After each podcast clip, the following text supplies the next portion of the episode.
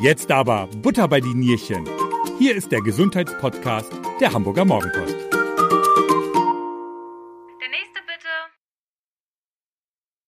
50.000 Liter Flüssigkeit und 30 Tonnen Nahrung verarbeitet der Darm im Laufe eines Lebens durchschnittlich. Unser Verdauungstrakt ist also eine wahre Hochleistungsmaschine, die ihre Arbeit meistens im Verborgenen macht und meistens auch ohne Probleme.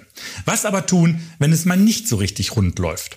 Pro Jahr gibt es nämlich auch 20.000 Todesfälle infolge eines Darmkrebs.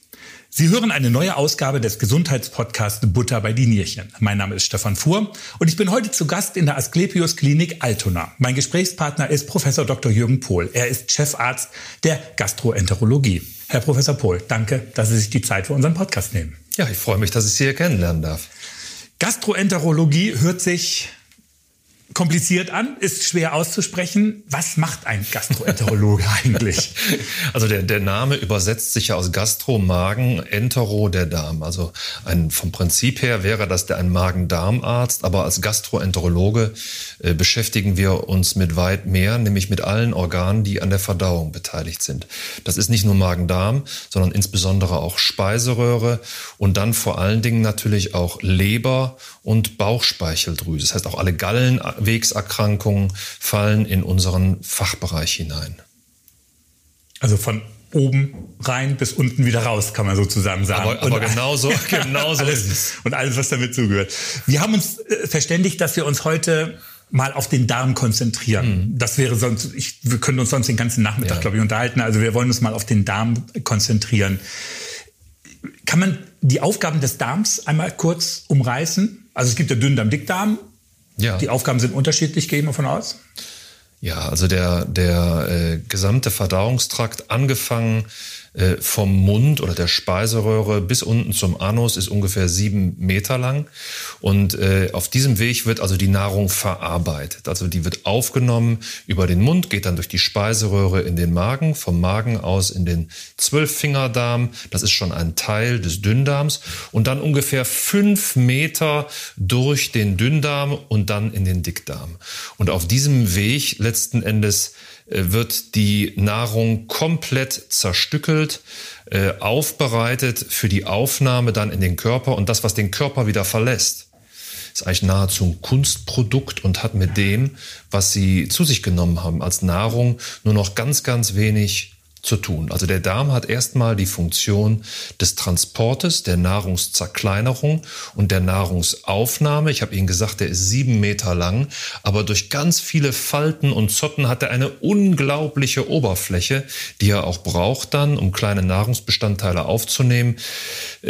Die Aufnahmefläche des Dünndarms können Sie sich ungefähr von der Größe her so groß vorstellen wie ein Fußballplatz. Eine solch große Oberfläche hat der Dünndarm. Und neben der Aufnahmefunktion ist der Darm auch ein Abwehrorgan, ein Immunorgan. Hier lernen Immunzellen des Körpers mit der Außenwelt umzugehen, weil der Darm ist ja vom Prinzip nichts anderes als in den Körper eingestülpte Außenwelt. Ja, kann ich mir vorstellen, das stimmt. Ja, genau. Man, man sagt ja auch so, dass das ähm, Immunsystem, mhm. Stichwort, oder der Darm ist so das zweite. Gehirn. Die ganzen Abwehrzellen werden im Darm produziert oder mhm. sitzen im Darm. Das Immunsystem kommt aus dem Darm. Kann man das so sagen? Nee. Ich, das, äh, ja, das, das, das würde ich schon als sehr grob betrachten. Der, der, der Darm ist gerade in der, in der Kleinkindzeit und in der Kinderzeit sicherlich das Organ, wo äh, ganz in Ruhe der Körper und die körpereigene Abwehr auf Bakterien vorbereitet wird. Hier können, kann man quasi in geschütztem Milieu, wie so eine Art Trainingslager, lernt der Körper hier umzugehen mit körperfremdem und körpereigenes von körperfremdem auseinander zu dividieren.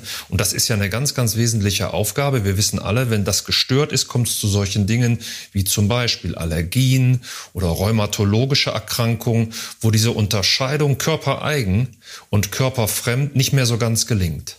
Und das ist tatsächlich etwas, wo der Darm gerade in der, in der äh, Kindheit und auch im jungen Erwachsenenalter eine, eine ganz äh, große Funktion hat. Sie haben eben gesagt, äh, zweites Gehirn, haben Sie zweites Gehirn ja. gesagt? Sie haben zweites Gehirn. Ja, ja.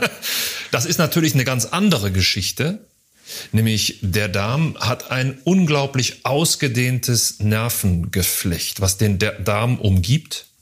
Und der Darm muss sich natürlich auch bewegen können, ganz abgestimmt bewegen können, um Speise zu transportieren. Auf der anderen Seite stimmt er sich auch ganz eng mit dem wirklichen Gehirn, was ja im Kopf sitzt, ne, mhm. ab. Und dann haben Sie unten, wenn Sie so wollen, ein Bauchgehirn und oben ein, ein, ein äh, wirkliches Gehirn zum Denken der Bauch selber hat eine Daten, eine Daten, wie soll man sagen, äh, äh, Autobahn zum Gehirn und das Gehirn hat eine Datenautobahn zum Darm. Die sind sehr, sehr eng verbunden und die größte Autobahn, die kennt man als Vagusnerv. Und da wird eng, wird sich eng abgestimmt. Dinge im, im Kopf können quasi auf den Bauch sich auswirken und Dinge im Bauch können sich auch auf den Kopf auswirken. Auf unsere Gedanken oder unser Wohlbefinden meint das. Ja, nämlich zum Beispiel, wenn man nicht richtig auf Toilette gehen kann, geht es einem auch schlecht. Davon habe ich gehört. Also ich kann ja, das bestätigen. Mal, also ja. ich finde, das ist irgendwie, wenn man äh, wenn man eine gestörte Verdauung hm. hat ähm, oder eine, eine ja eine gestörte Verdauung wie ja. normal bei einem selber normal dann oder nicht normal, dann finde ich schlägt das aufs Gemüt. Das ist so wie bei allem im Körper. Ne, wir, wir sind äh, geschaffen so, dass wir über unsere Organe gar nicht nachdenken die funktionieren jeden Tag vom mhm. Aufstehen bis ins Bett gehen und auch während wir schlafen. Wir brauchen nicht dran zu denken. Nur dann, wenn Dinge mal äh, ruckeln, ne, wenn Dinge nicht mehr so ganz gut funktionieren, dann werden wir uns auf einmal bewusst, huch, da ist ja ein Organ mit Funktion. Und äh, das merken wir ja beim Herzen, bei der Lunge und beim Darm eben ganz genauso. Der Darm zwickt uns wahrscheinlich am meisten von den Organen im Körper. Das liegt daran, dass, äh, ich sag mal, wir auch so Stuhlgangsveränderungen oder oder so Blähungsgefühle, das, das merken wir natürlich sofort. Und das kann, wie Sie das sagen, natürlich unser Wohlbefinden auch beeinträchtigen. Auch wenn man unter Stress steht. Das ist ganz genau. Ne? Das kann also äh, geistige Zustände, Stress ist ganz klassisch, kann sich auf den Bauch auswirken. Und das nicht nur als Zwicken, sondern viele von äh, Ihren Zuhörern werden das vielleicht kennen, äh, so in der Erinnerung an früher Prüfungsstress. Ganz viele Menschen kriegen auf einmal Durchfallsymptome kurz vor einer Prüfung oder Leute mit Flugangst, die noch kurz vorher auf Toilette gehen müssen. Das ist normal. Also man, der Bauplan des Menschen, der ist psychosomatisch, Geist und Körper. Und die hängen zusammen kann man das auch sagen, wenn jemand, ich kann nur zu Hause auf, also nicht ich jetzt, aber ich kann nur zu Hause auf Toilette gehen. Ich, ich kenne nämlich Leute, die sind eine Woche im Urlaub und sind nicht einmal dort auf eine fremde Toilette gegangen mhm. fürs große Geschäft, also für, um, um, um den, für ja. den Stuhlgang. Ja. Äh, das soll es durchaus geben. Das sind meistens Bedenken, die Menschen haben, auch in puncto Reinlichkeit. Ne? Auch so Toilettengang ist ja äh, etwas, wo die vertraute Umgebung wahrscheinlich das Beste ist, aber man gewisse Ansprüche an Reinlichkeit hat. Und äh, ich sag mal, wenn Sie in Frankreich auf dem Campingplatz sind oder so, dann haben Sie vielleicht auch da eben äh, Probleme und dann reagiert auch der Körper darauf, dass er vielleicht die Darmtätigkeit etwas zurückfährt oder man sich Dinge verkneift. Aber das sind tatsächlich, äh, äh, ich sag mal, das sind Auswirkungen vom Geist eben auch dann wieder auf den Bauch. Also ich muss jetzt grinsen, Frankreich Campingplatz, das genau kenne ich. Ist Jahre her, aber im Stehen mit rechts Na, und links, eben, das kenne ich. Aber ich hoffe, dass es Aber wenn Sie ein Jahr da sind, kommen Sie nicht mehr drum okay, Ja, ist klar. aber warum ist das eigentlich so? Warum spricht man eigentlich auch so wenig über das Thema Stuhlgang mit Partner oder mit Kollegen? Ähm, das ist irgendwie ist doch so das Thema äh, Toilettengang noch ein Tabuthema. Ist das eigentlich wirklich so? Also es gibt Leute, die sprechen da sehr viel drüber, so dass, so dass ich denke, Mensch, andere Lebensinhalte wären doch auch mal schön. Aber äh, so, das ist, das ist natürlich ein Thema, was, äh, was schambehaftet ist. Und das kann man sich auch äh, gut vorstellen, ja, bei den meisten Leuten, so, wenn, wenn Luft abgelassen wird oder auch beim Stuhlgang, das, das, das riecht halt nicht gut, ne, in den allermeisten Fällen. Hängt damit zusammen, dass da natürlich sehr viele Bakterien drin sind und dann hängt das auch mit Verdauungs- und und äh, Stoffwechselzuständen äh, ne, zusammen. Bei einem kleinen Kind, was gesäugt wird zum Beispiel, da würden sie sich niemals beschweren. Ja, einen ganz anderen Duft. Es hängt eben davon ab, so wie ist unser Darm besiedelt und was nehmen wir zu uns. Aber das ist natürlich auch nicht krankhaft, aber das hält wahrscheinlich äh, Leute davon ab, äh, darüber zu sprechen, wenn es denn Bedarf gibt, darüber zu sprechen. Es gibt aber sehr wohl eben auch Menschen, die sind da sehr besonders fixiert und werden sogar ganz ängstlich und äußern sich da, wenn der Stuhlgang nicht so kommt, wie es im Fahrplan äh, festgeschrieben ist im Inneren. Ja, also da gibt es auch ganz im Gegenteil Leute, die da viel zu viel geistig dran hängen. Aber wenn man im Büro anruft und sagt, ich habe hm. vielleicht, weil ich keine Lust habe oder so, man braucht nur sagen Magen-Darm, ja. hat sofort jeder Verständnis, der ist jetzt zwei Tage weg. Vor allen Dingen möchte auch keiner angestellt werden. Ja, genau. Das äh, kommt natürlich auch noch dazu. Ne? Sie haben gerade eben schon mal angesprochen, ähm, die Häufigkeit ähm, oder die Regelmäßigkeit, mhm. wie oft man Stuhlgang mhm. hat oder haben sollte. Mhm. Was ist denn eigentlich normal? Fast alles, mit dem wir konfrontiert werden. Also der, da gibt es äh, keine äh, genaue Gesetzmäßigkeit. Der Mensch, das Individuum ist unterschiedlich und es gibt auch bestimmte Phasen, die wahrscheinlich auch jeder kennt. Äh, es gibt Leute, die gehen viermal täglich, es gibt Leute, die gehen vier Tage nicht. Und all das spielt sich im Bereich des Normalen ab. Solange es regelmäßig ist. ist. Ich sagte das eben, ja, der, der, der, der Verdauungstrakt ist eben ein Biosystem und kein Fahrplan. Ne, und das hängt eben mit vielen äußeren Einflüssen auch zusammen, äh, wie häufig man Stuhlgang hat. Und äh, in den wenigsten Fällen steckt da was Krankhaftes dahinter. Dann, wenn man sich damit verbunden schlecht fühlt, dann sollte man drüber nachdenken und vielleicht mal mit einem Arzt sich dazu besprechen. Und die Form? Auch da gibt es äh, äh, extrem große Variationen. Auch da denke ich, können die meisten Leute äh, so, äh, wenn sie mal in sich selber hineinblenden, äh, erinnern sie Phasen, wo sie extrem harten Stuhlgang hatten oder weichen Stuhlgang hatten. Auch das ist periodisch unterschiedlich, hängt von unterschiedlichen Dingen ab. Durchfall selber ist eine Geschichte, die sollte man natürlich abklären, wenn sie längerfristig oder wenn sie länger dauert und wo man vor allen Dingen wirklich darauf achten sollte, ist, ob mit Stuhlgang äh, Blut sich entleert. Ne, das ist immer ein Warnzeichen, wo man ganz sicher mit einem Arzt drüber sprechen sollte. Stichwort mit dem Arzt sprechen, also mhm. wenn Blut im Stuhlgang ist. Ansonsten ja. ist erstmal, solange alles regelmäßig ist, ist es okay. Und keine Beschwerden und keine vorliegen, Beschwerden, klar, ja. dann ist das in Ordnung.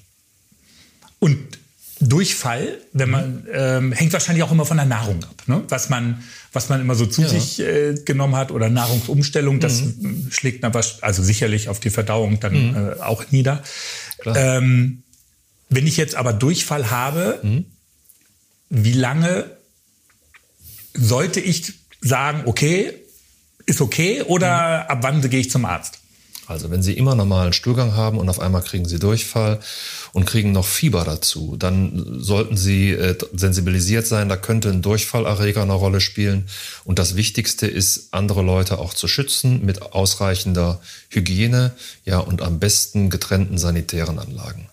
Äh, wenn Sie äh, äh, das viele Tage lang haben, dann kann da auch mal ein Grund bestehen, mal mit einem Arzt drüber zu sprechen. Ein Durchfall ist ja nichts anderes als ein vermehrter Flüssigkeitsverlust mit dem Stuhlgang. Das heißt, die, die, die Fähigkeit des Darms, das Wasser, was Sie trinken und was ja auch in den Darm abgegeben wird vom Körper selber, wieder zurückzuholen. Der Darm nimmt eigentlich diese Flüssigkeit wieder zurück auf die ist äh, durch den durch Erreger zum Beispiel äh, Durchfallerreger herabgesetzt. Das heißt, sie verlieren Flüssigkeit, die ihr Körper eigentlich braucht. Das Wesentliche dabei ist, dass sie die Flüssigkeit wieder aufnehmen, indem sie mehr trinken. Und solange diese Balance gewährleistet ist, kann eigentlich kaum was passieren.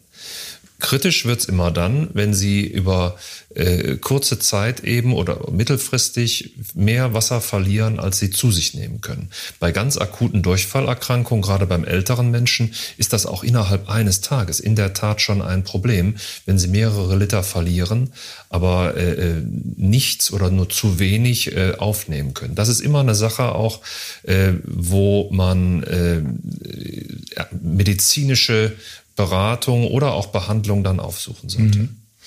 Und die alte Fursche Weisheit sagt, keine Tablette nehmen, wenn der Erreger draußen ist, ist er draußen.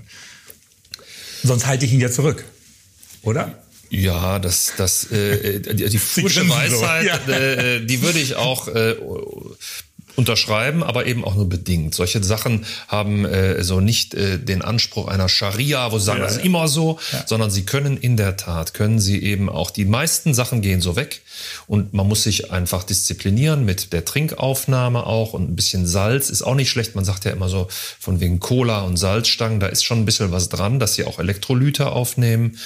Ähm, und für die allermeisten Durchfallerreger brauchen sie keine Antibiotika, auch keine Kohletabletten. Es gibt aber äh, durchaus Fälle dann, äh, wo man nach drei, vier Tagen auch mal die Darmtätigkeit etwas abbremsen darf, medikamentös oder auch eben Fälle, gerade wenn Blut dabei ist oder wenn höheres Fieber kommt, wo das durchaus Sinn macht, auch mit Antibiotika zu behandeln. Das trifft aber auf die weitaus meisten Durchfallerkrankungen infektiös nicht zu. Wenn wir, wechseln wir mal ganz kurz das Thema ein bisschen, wenn es denn mal zu einer Darmspiegelung kommen sollte, Nehmen wir das Schlimmste an. Nehmen wir das Sie. Schlimmste an. Also es ist jetzt, Sie müssen jetzt nachgucken. Ja. Ähm, das beginnt ja zu Hause schon mit dem Abführen. Was da eigentlich das Schlimmste ist an der ganzen Geschichte. Weiß ich ja. aus Erfahrung eigentlich, ja. weil das ist, ja. dieses Mittel schmeckt nicht. Ja. Wie läuft so eine Untersuchung ab? Also vielleicht äh, ähm, erlauben Sie mir ein, ein, kurzes Wort zur Spiegelung zu sagen, weil das etwas ist, mit dem sich Gastroenterologen insbesondere beschäftigen. Man kennt ja Magenspiegelung, Dickdarmspiegelung.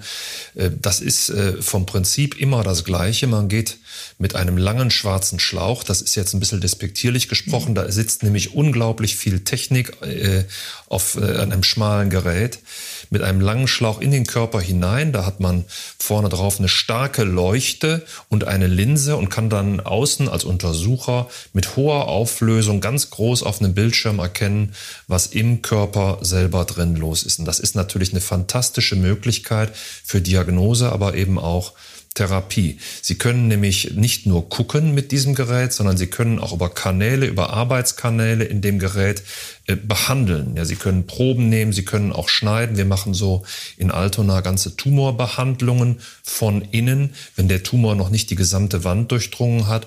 Also vom Prinzip ist für den Untersucher das Endoskop, also das Spiegelungsgerät, wie ein verlängertes Auge und ein verlängerter Arm, in dem Sie im Körper drin arbeiten können.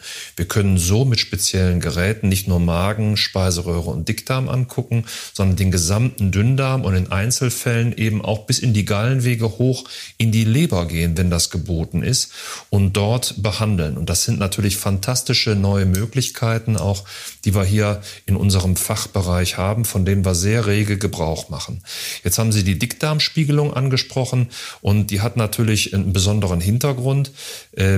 Das ist schon eine Perle im deutschen Gesundheitswesen, dass hier im deutschen Gesundheitswesen die Vorsorge-Dickdarmspiegelung verankert ist, wo äh, sich jeder Mensch im Laufe seines Lebens ab einem bestimmten Alter untersuchen lassen kann und äh, dass man feststellt, dass da keine Vorstufen eines Dickdarmkrebses sind oder vielleicht ein beginnender Dickdarmkrebs. Ähm, das Wesentliche ist, damit diese Untersuchung erfolgreich ist, dass man was sieht. Und dafür ist Voraussetzung, dass Sie den Darm gut vorbereiten. Und mit diesem Riesenschlenker komme ich jetzt zu Ihrer Frage. Ich hoffe, Sie verzeihen mir das. Dickdarmspiegelung fängt schon drei Tage vor der eigentlichen Spiegelung an. Und zwar, äh, wenn wir jetzt zusammensetzen und wir treffen uns übermorgen, würde ich Ihnen sagen, passen Sie mal auf, äh, bitte nehmen Sie heute keine kernhaltigen Nahrungsmittel mehr zu sich, auch Tomaten, Weintrauben, sowas gehört dazu, weil Kerne im Körper eine verlängerte Passagezeit haben. Und Sie wollen den, den Dickdarm komplett reinigen, nämlich der äh, Dickdarm ist nur dann vollständig einsehbar und der kann auch nur seine volle Ästhetik entfalten. Nämlich von innen ist der Darm in seiner gesamten Länge unglaublich ästhetisch und schön, wenn Sie den vorbereitet haben.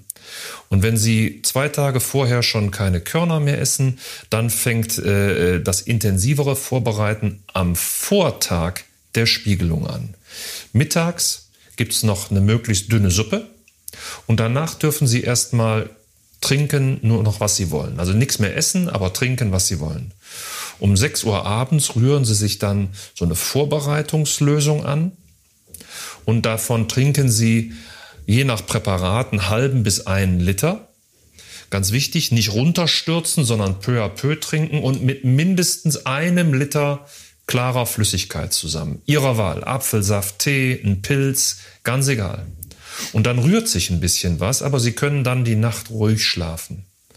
Und am Morgen der Untersuchung, möglichst drei Stunden vorher, trinken Sie einen zweiten halben Liter von der Abführlösung, wieder mit äh, klarer Flüssigkeit. Und das hat dann einen sehr prompten Spüleffekt. Sie merken wirklich, dass diese Flüssigkeit den Körper, den Darm ganz, ganz schnell durchströmt. Und das gibt dann letzten Endes den Feinschliff und die absolute Sauberkeit. Und danach kommen Sie oder danach gehen Sie zum Untersucher selber in die Praxis oder in das Krankenhaus und die Darmspiegelung kann gemacht werden. Aber die ersten zwei Liter bleiben über Nacht drin, habe ich das richtig verstanden? Oder wenn ich die um 18 Na, die Uhr, gehen ne? schon so ein bisschen durch, Okay, ja, ja. die gehen schon so ein bisschen durch und im Körper drin verbleibt nur ganz wenig. Ja, okay. Ja, aber Sie dürfen sich das nicht so vorstellen, dass Sie das trinken und sausen danach sofort zur Toilette, sondern das braucht erstmal so ein bisschen einwirken und dann tut sich ein bisschen was, aber Sie können die Nacht über ruhig schlafen. Sie müssen jetzt nicht damit rechnen, dass die Nacht jetzt auch verloren wäre. Aber am nächsten Morgen dann, Geht's prompt. dann geht's prompt. Das ist auch ganz wichtig, nämlich wenn Sie äh, nicht um die Ecke wohnen bei Ihrem Untersucher, sondern äh, ich sag mal ne- 20 Minuten, halbe Stunde mal fahren müssen, dann ist natürlich auch ganz wichtig, dass Sie in dieser Zeit nicht in die Bedrulle geraten und der Darm sich bis dahin schon gut entleert hat. Deswegen sage ich immer drei Stunden vor Antritt der Reise oder vor, vor dem Weg äh, anfangen damit und dann sind Sie ganz sicher. Dann ist der, der ganze Spüleffekt schon beendet. Und dann schläft man bei der Untersuchung. Ja, dann kommt man hier hin, genau. Das ist natürlich immer auch eine sensible Untersuchung. Ne? Man entblößt sich ja im Hinterteil, ja, aber da, so, darauf sind wir natürlich gut präpariert. Also das ist auch eine, eine, eine sehr äh, intime, äh, sag mal, Ausstattung, da, da kommt keiner rein und raus oder so, sondern das ist auch in den Praxen ja so. Dann ist dann eine nette Empfangsdame, die begrüßt Sie und dann werden Sie in ein Zimmer geleitet. Da sprechen Sie noch kurz mit dem Arzt. Dann wird Ihnen, wenn Sie das wünschen, eine Venenverweilkanüle gelegt, über die man etwas spritzen kann. Und dann kann die Untersuchung auch schon anfangen. Während der Untersuchung, wenn Sie schlafen wollen, die meisten Leute möchten schlafen, äh, wird der Blutdruck überwacht und der Puls und der Sauerstoffgehalt im Blut. Das macht man heutzutage eben über eine Blutdruckmanschette und so einen kleinen Clip am Finger. Und dann kann man eine Schlafspritze äh, äh, geben, die wirkt sehr schnell. Also der Wirkbeginn ist sehr schnell, man wacht aber auch sehr schnell wieder auf, wenn man die Zufuhr stoppt. Und bei Tausenden von diesen Schlafspritzenden und Untersuchungen pro Jahr, ich erinnere keinen einzigen Menschen, der gesagt hat, Mensch, der Schlaf, der war nix. Sondern alle, alle sind eigentlich hellauf begeistert, beziehungsweise wachen auf und sagen, Mensch, äh, Leute, wann fangt er endlich an? Ja. Ist also keine richtige davon- Narkose, sondern es ist halt nur Ja. eine Schlafspritze halt so. Na, oder? ich sag mal so, der einzige Unterschied zur Narkose ist der, dass Sie das Atmen nicht vergessen selber. Sie brauchen keine Atemhilfe, äh, sondern Sie schlafen tief und fest. Das ist genauso wie bei der Narkose. Aber eben in so einem Zustand, dass Sie das Atmen selber und auch Ihre Schutzreflexe erhalten haben. Und dann wacht man auf, die Untersuchung ist äh, gelaufen und äh, ruht sich noch eine Viertelstunde aus und dann kann man eigentlich nach einer Viertel bis halben Stunde dann äh, mit dem Arzt über die Ergebnisse und die Befunde sprechen. Ja, Und dann äh, ist das einzig Wichtige für den Tag, dass man nicht aktiv am Straßenverkehr teilnimmt. Also Autofahren darf man an dem Tag, wo man so eine Schlafspritze bekommen hat, nicht. Aber alles andere darf man machen. Äh, Die meisten Leute fühlen sich auch dann sehr, sehr schnell wieder ohne Beeinträchtigung fit. Aber ich würde, ich sag mal, wichtige äh, Entscheidungen oder sowas oder ganz wichtige Tätigkeiten von diesem Tage fernhalten. Sie hatten gerade eben gesagt, wer wünscht, bekommt eine Mhm. Schlafspritze. Gibt es auch Helden, die keine wollen? Aber es tut ja auch nicht weh. Der Darm hat ja innen keine Schmerzempfindlichkeit, oder? Wie kann man das nennen? Oder? Doch, die hat er. Die hat er, ja, der re reagiert sehr wohl auf Dehnung und auf mechanische Reize. Und äh, es gibt sehr wohl Leute, die das äh, ohne wünschen. Ich konnte mir das natürlich selber auch nicht nehmen lassen, meine erste äh, Vorsorgeuntersuchung quasi ohne Spritze zu machen, damit man mal weiß, wie fühlt sich das eigentlich an. Und man muss sagen, es ist sehr wohl machbar, aber wenn man, äh, äh, ich sag mal, wenn man den Tag so arrangieren kann, dass man eine Schlafspritze bekommt, halte ich das für die meisten Leute für kein, Fehler. Äh, ungefähr 5% machen das ohne Schlafspritze, 95% mit. Und ich denke, der komfortablere Weg ganz klar mit. Es gibt ja auch noch Alternativen. Ich, ich habe gelesen, man kann so eine Kamerapille ja. schlucken ja. oder eben halt auch ein, ein MRT machen, um, ja. um den Darm ähm, zu kontrollieren. Hat das Vorteile gegenüber der äh, Darmspiegelung? Klar, der einzige Vorteil ist natürlich, äh, dass sie, dass sie äh, äh keine Schlafspritze brauchen. Ja, ähm, äh, aber ansonsten hat es nur Nachteile. Weil, äh, egal was Sie machen, Sie machen ja eigentlich nur Bilder. Sie können also nicht eingreifen, Sie können auch nicht steuern. Das heißt, wenn Sie einen, auffällige, einen auffälligen Fleck finden im Darm, können Sie sich den nicht genauer angucken, sondern die Kamera treibt einfach so durch.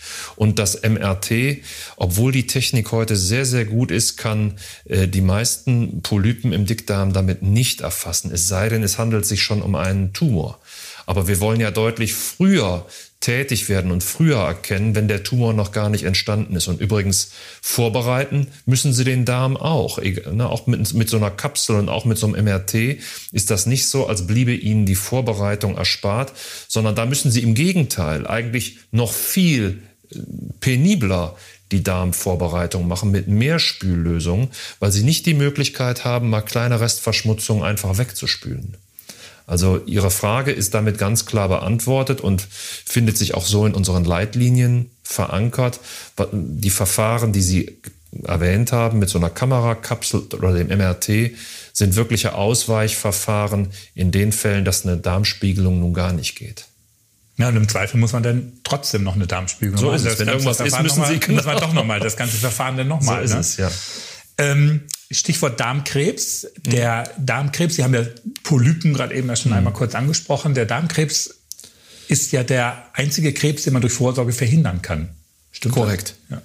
Ganz genau. Das ist natürlich auch äh, der besondere Wertgehalt dieser Untersuchung, dieser Vorsorge, dass es nicht nur eine Früherkennung ist, sondern ganz im Gegenteil, dass man mit dieser Vorsorgeuntersuchung über die Abtragung von Vorstufen, den Polypen, wie man sie nennt, äh, einen Darmkrebs verhindern kann.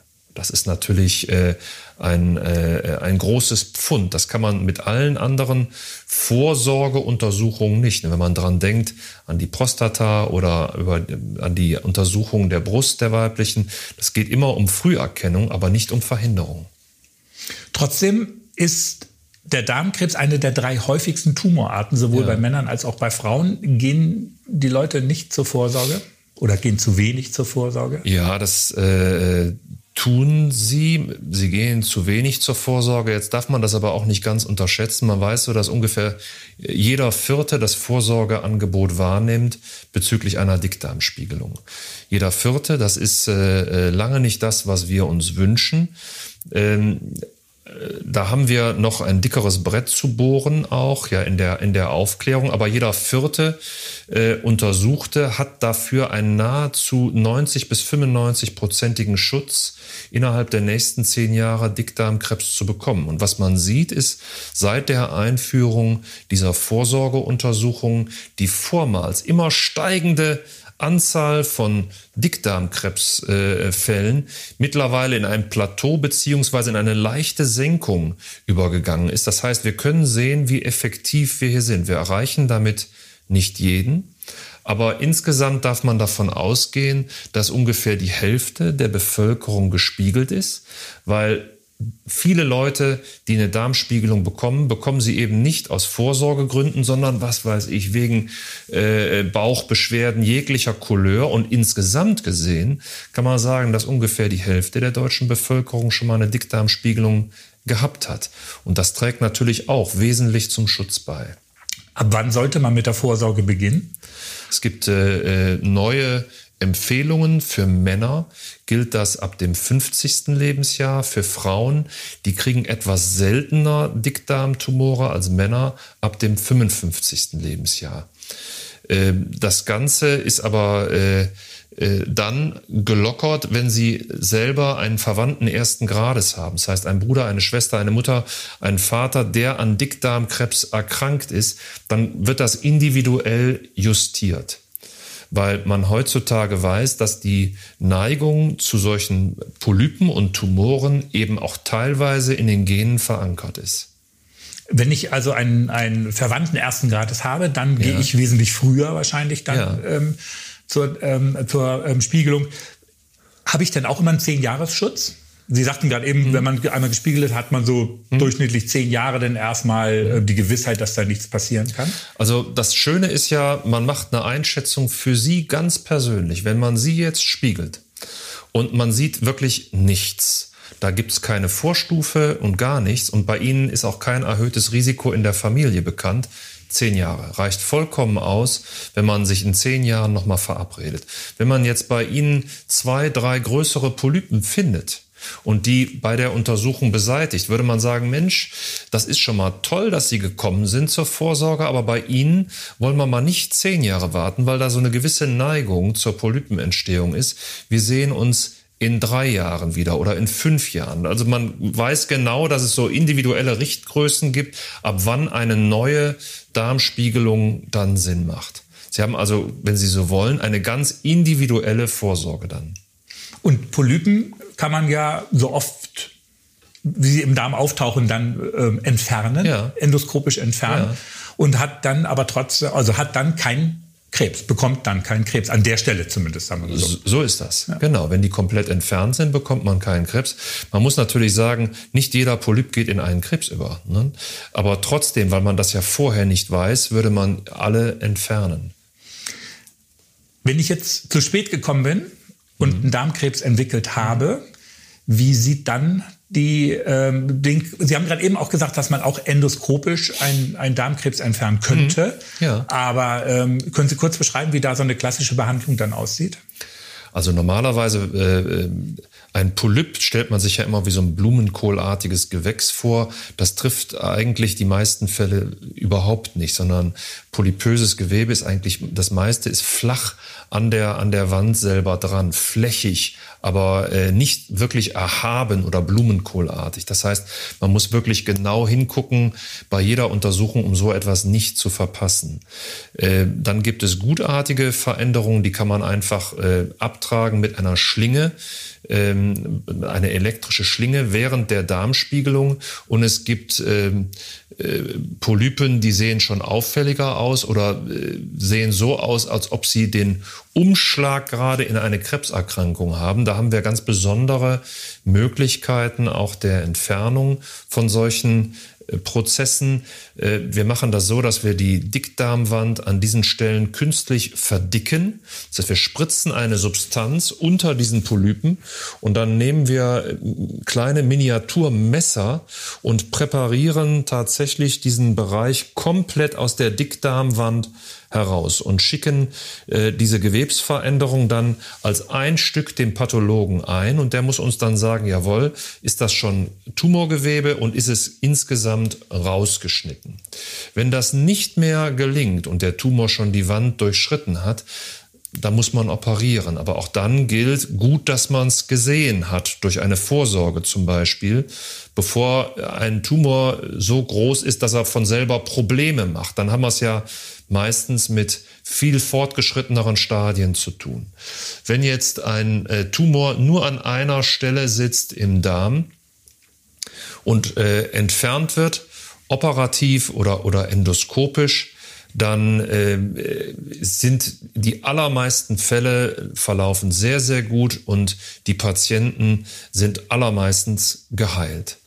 Äh, wir sehen das durchaus aber auch, dass äh, Tumoren erst gefunden werden, nachdem sie nicht mehr nur noch an einer Stelle sitzen, sondern auch in Lymphknoten gestreut haben. Äh, da haben wir heute doch riesige Fortschritte auch in der Medizin. Diese Patienten werden dann operiert aber auch nachträglich mit einer medikamentösen Therapie, mit einer Chemotherapie versorgt. Und äh, so über den Daumen weg kann man sagen, dass auch diese Patienten äh, eine, eine, ein sehr gutes, ein sehr gutes, äh, eine sehr gute Prognose haben oder sehr gute Chancen, das zu überleben in 50 bis 70 Prozent der Fälle. Das war früher ganz anders. Mhm. Und selbst in den Fällen, wo Tumor gestreut hat in andere Organe, meistens ja in die Leber hinein, äh, überlegen wir uns heutzutage, ob das nicht doch etwas ist, was man kombiniert mit einer Chemotherapie oder einer Operation in den Griff bekommt. Früher wäre das undenkbar gewesen. Man hätte gesagt, okay, äh, für eine Heilung besteht hier keine Aussicht. Heute denken wir hier intensiv über Heilungsmöglichkeiten nach. Man muss aber natürlich sagen, dass solche sehr ausgedehnten Prozesse äh, auch ein erhöhtes Risiko haben, dass man daran letzten Endes verstirbt. Können Sie sagen, in welcher Altersgruppe häufig Darmkrebs auftritt? Der Darmkrebs ist eigentlich ein klassischer Alterskrebs ähm, und der tritt in den meisten Fällen über 70 auf. Aber es gibt durchaus auch jüngere Patienten. Bei Männern weiß man, ab dem 50. Jahr steigt die Kurve so langsam an, äh, die früher an Dickdarmkrebs erkranken. Wir sehen auch sehr, sehr junge Leute, die daran erkranken. Meistens äh, können wir auch dann aber eine, eine familiäre Belastung dingfest machen oder andere Erkrankungen des Dickdarms, die zu einer so frühen Tumorentstehung dann geführt haben. Kein, kein Alter ist vor dem Dickdarmkrebs komplett gefeit. Bei Symptomen muss man immer dran denken. Aber je älter der Mensch ist, desto wahrscheinlicher wird so etwas. Insgesamt kann man sagen, sieben Prozent der Bevölkerung, ja, Lebenszeit, Risiko, äh, werden mit so einer Diagnose konfrontiert.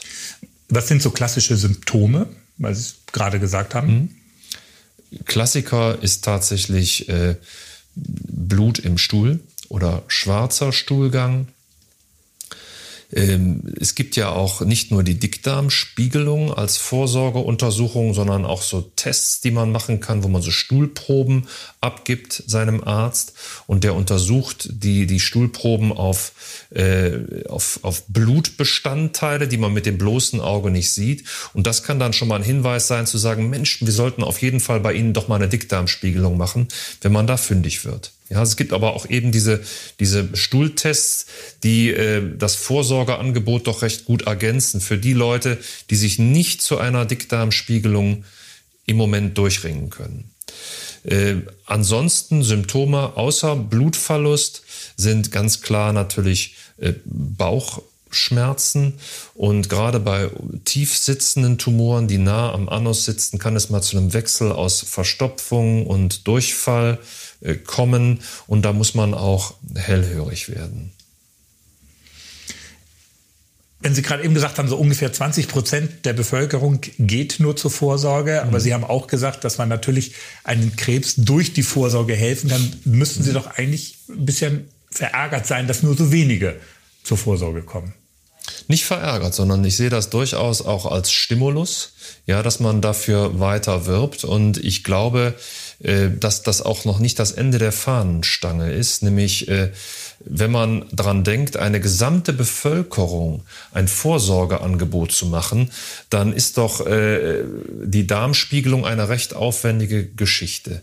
Die hat unglaublich großen Sinn, aber äh, die meisten meiner Kollegen träumen mit mir von einer Vorsorge, die sich vielleicht als Bluttest realisieren lässt oder als Atem Test. All das steckt noch in den Kinderschuhen. Ähm, aber ich bin mir sicher, dass wir über ein Vorsorgeangebot in 20, 30 Jahren nicht mehr reden als Dickdarmspiegelung. Im Moment ist das ganz klar die Königsdisziplin.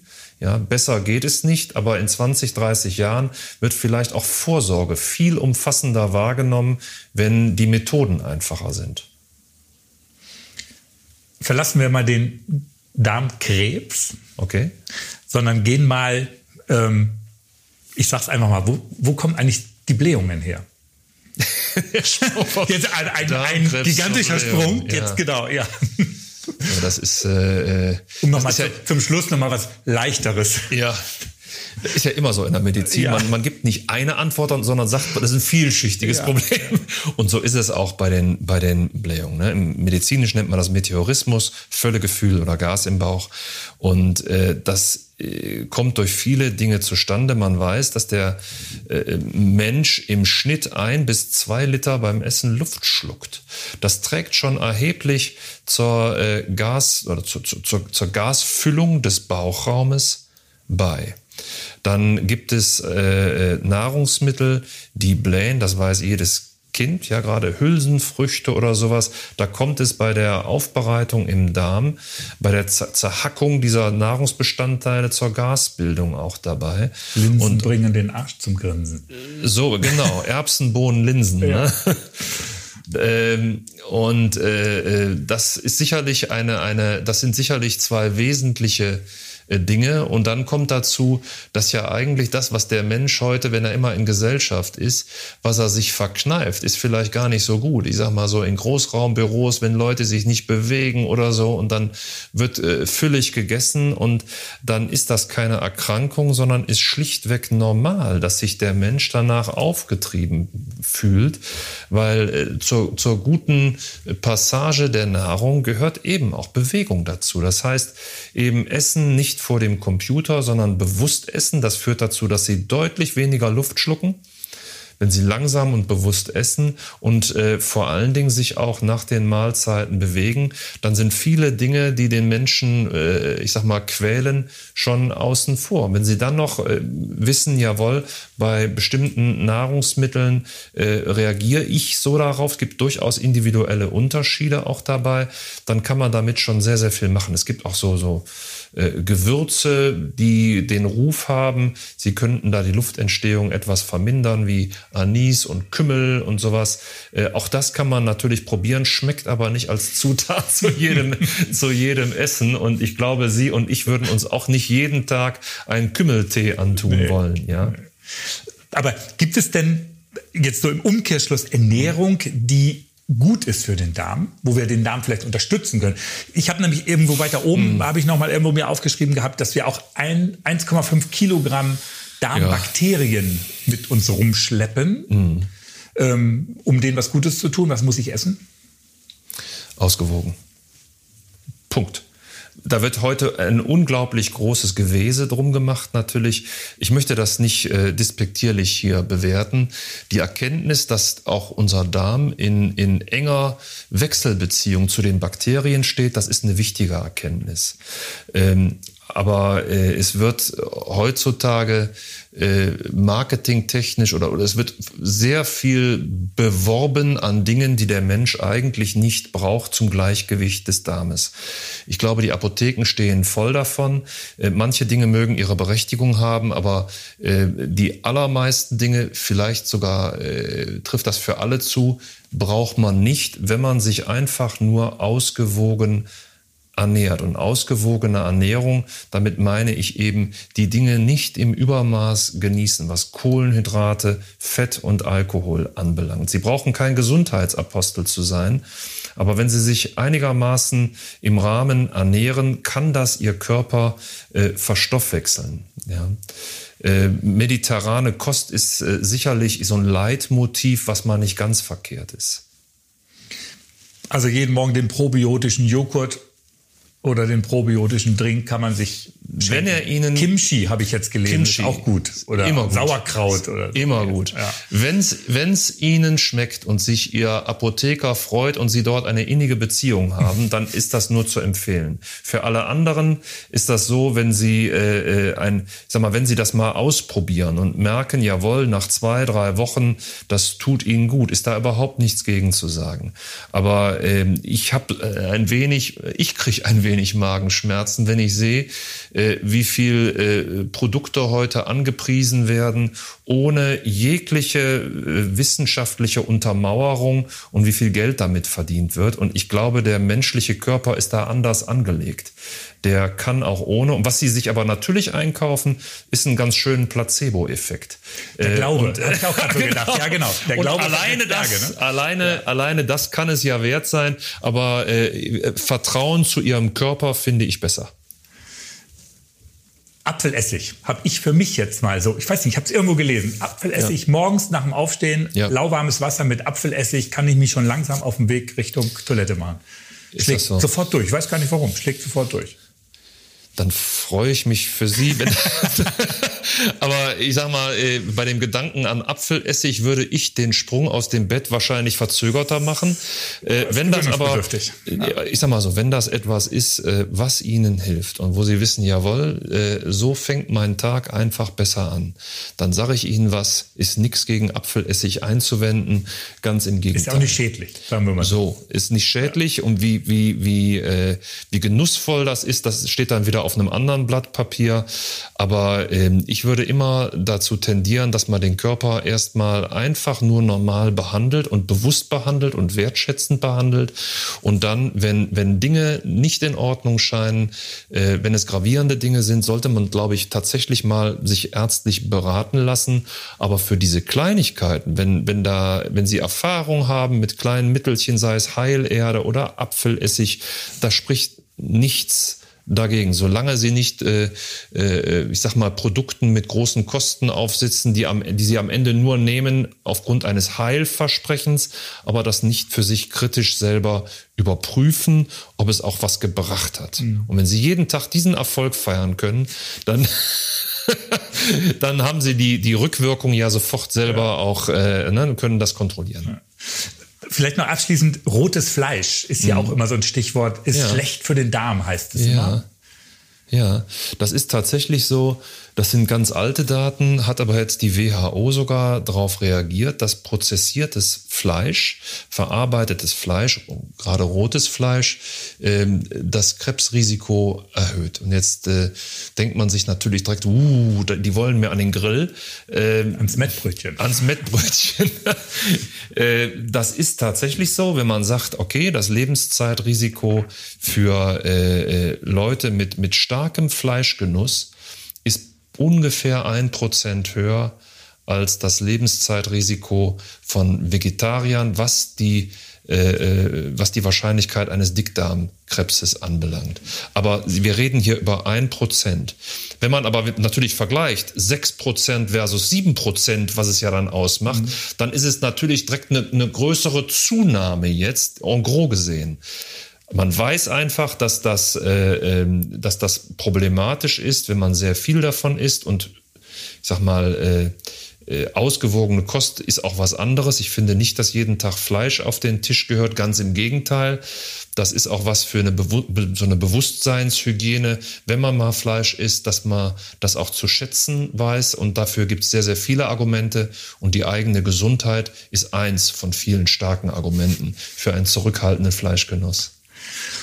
Hervorragendes Schlusswort. Herr Professor Wohl, herzlichen Dank für das Gespräch. Sehr gerne. Herzlichen Dank auch Ihnen, liebe Hörer. Das war eine weitere Ausgabe unseres Podcasts Butter bei Dinierchen. Gerade jetzt am Anfang des Jahres ist doch ein guter Zeitpunkt, um mal einen Termin für die Vorsorge zu machen. Gesundheitsthemen lesen Sie auch jeden Sonnabend in Ihrer dicken Mopo. Die Mopo kommt auch zu Ihnen nach Hause. Mehr dazu gibt es unter www.mopo.de-abo. Ich bin Stefan Fuhr und freue mich mega über viele Sterne und eine positive Bewertung. Tschüss, bis bald und bleiben Sie gesund. Das war Butter bei die Nierchen, der Gesundheitspodcast der Hamburger Morgenpost.